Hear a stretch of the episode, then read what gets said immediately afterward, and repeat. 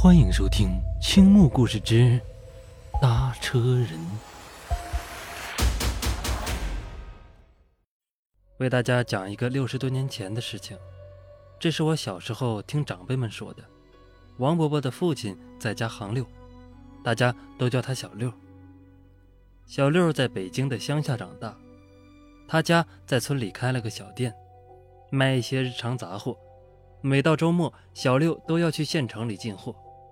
有天，小六去县里进货，赶巧那天遇到大雨，于是他便在客栈里休息，闲来无事叫了些酒菜，一个人喝了起来。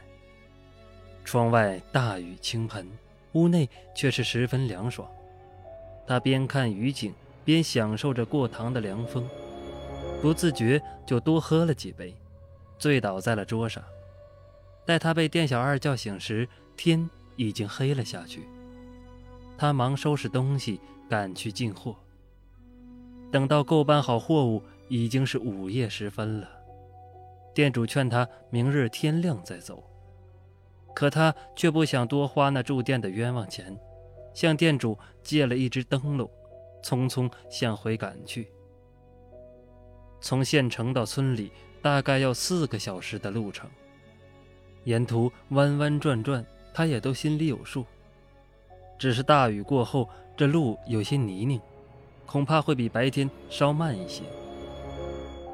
乡下的夜晚要比想象中昏暗得多，除了月亮，沿途也没个路灯之类的照明。不过老马识途，牲口凭着往常的记忆，自觉地沿着来时的路慢悠悠地走着。他坐在车上摇摇晃晃的，不知不觉又睡了过去。大概走到了一半的路程，小六突然醒来，感觉一阵冷风吹来，叫他直打寒颤。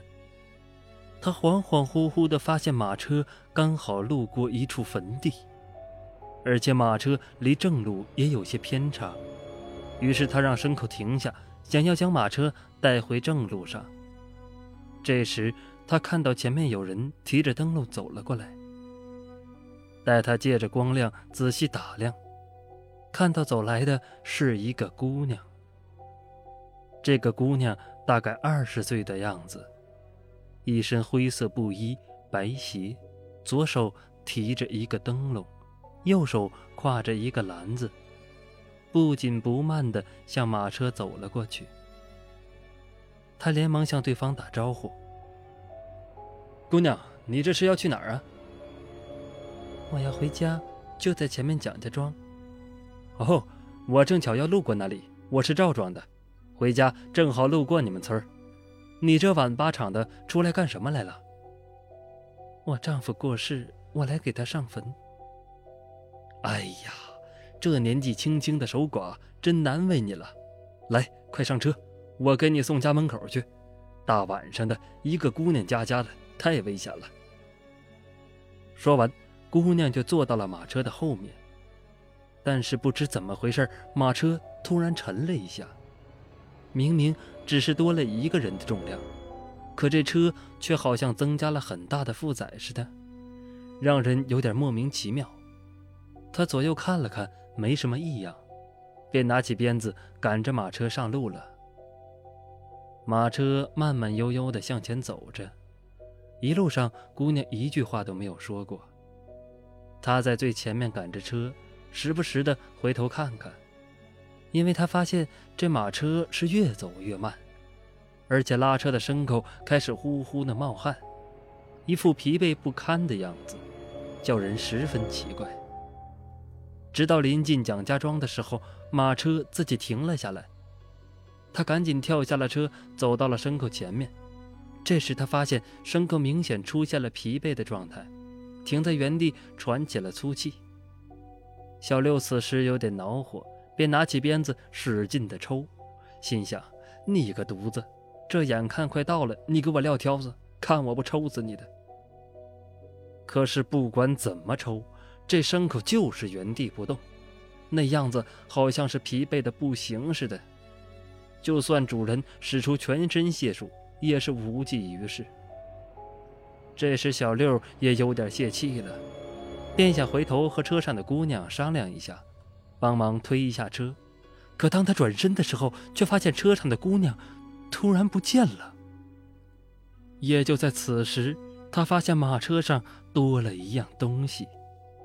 因为他站的位置离车尾有点距离，只能看到那里有那么黑乎乎的一片，看不清楚到底是什么。于是他便拎着灯笼向车尾走去，借着微弱的火光，他惊讶地发现，不知何时，原本姑娘坐的地方被人放上了一块又大又厚实的棺材板儿。原来这就是牲口走不动的原因。他当时吓得倒退了好几步，一时不知该如何是好。那原本在车上的姑娘，怎么会突然不见了呢？